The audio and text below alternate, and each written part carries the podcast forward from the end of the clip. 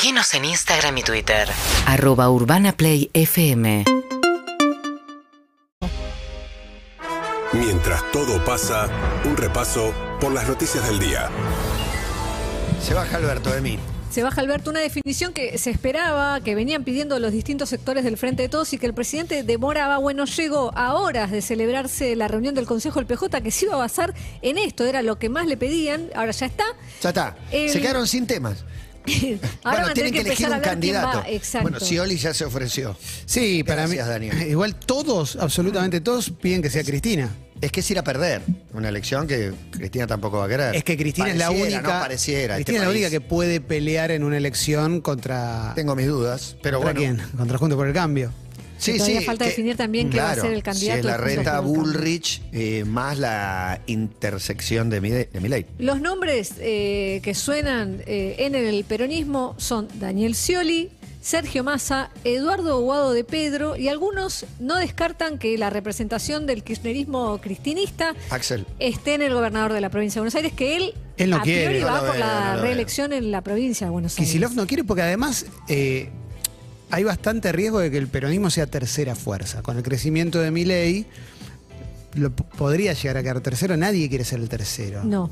Hay dos más que piden pista, Agustín Rossi y Jorge Capitanich. Y después hay una candidatura testimonial que es la de Juan Grabois que dijo que competiría en una interna presidencial del espacio. Lo cierto es que se bajó, el presidente Alberto Fernández no va a ir por la reelección, se abre la discusión, quién va a representar al peronismo y ahí arrancan todas las vertientes, kirchneristas, Bien. no kirchneristas. Falta, en agosto hay paso, eh, bueno, y el 10 de diciembre asume un, Un nuevo presidente. presidente. Y hoy es viernes y se sale, pero hay paro de subtes.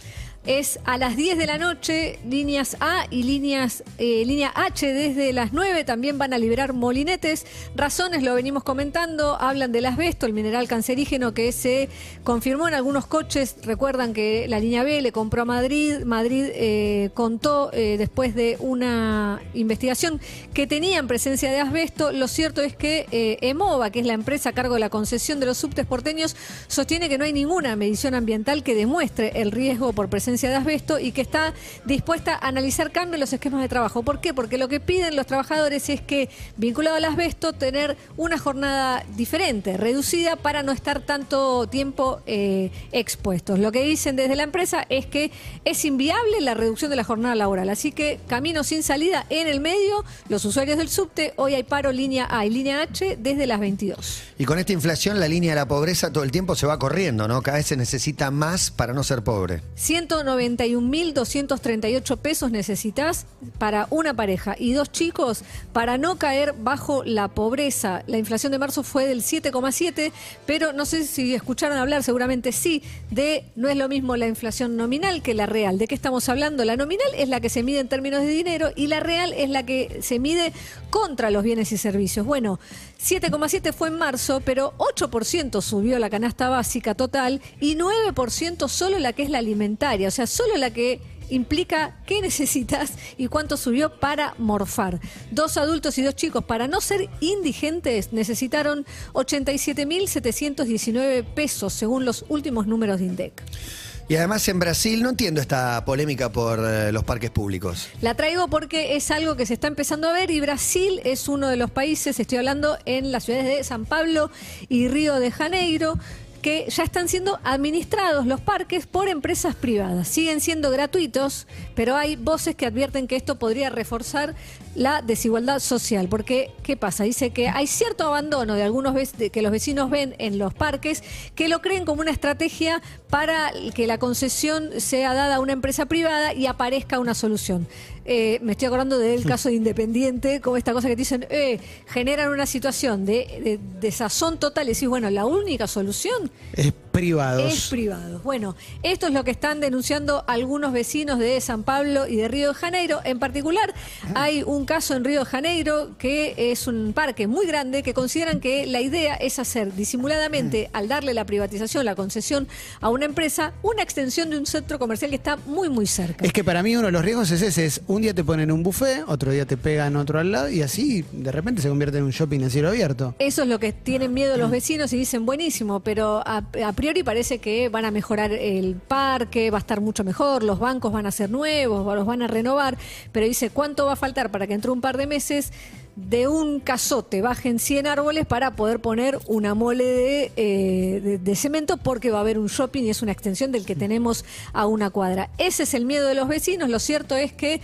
en Brasil ya está lanzado un plan que privatiza parques públicos para rescatar zonas verdes. Además se sorteó el Mundial Sub-20 que arranca dentro de un mes, el 20 de mayo al 11 de junio se juega en la Argentina, que comparte grupo, esta no es la canción, pero vale, vale, vale. ¿Tenemos canción en el Mundial Sub-20? No. Y de, de pedo tenemos Mundial, imagínate. Hay que componerla rápido. No llega. Argentina, agarremos una, esta puede ser, Igual, Bizarrap, en un arrancármelo. segundo te arman La hacen un toque. Argentina con Uzbekistán, Guatemala y Nueva Zelanda. ¿Vos decís que se llena el Estadio Ciudad de Mendoza? Depende de quién juegue. cambia el nombre.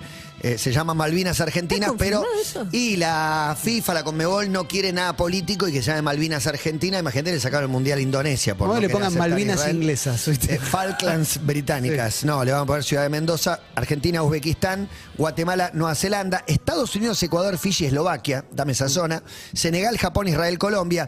Brasil le toca con Italia y con Nigeria y con República Dominicana y Uruguay con Inglaterra, Irak y Túnez, Francia, Corea, Gambia y Honduras. Los clasificados no son potencias, pero después hay que desarrollar el Mundial. Se jugaría en estadios el único de La Plata, el Madre de Ciudades, el de San Juan, el de San Luis, el de Mendoza.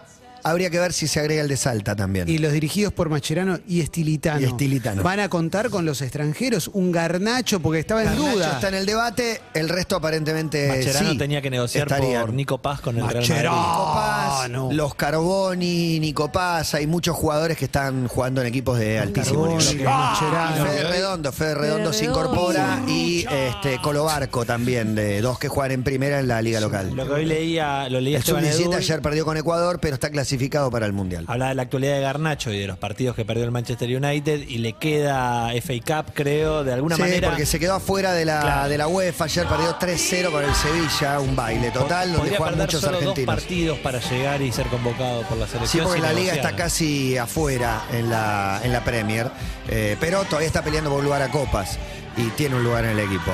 Lindas músicas de mundiales. Pausa y música antes, por favor. Esta es Billie Eilish hablándole a ese, a ese salame, con guita, ¿acaso? A ese chico malo, ese bad guy. Seguimos en Instagram y Twitter.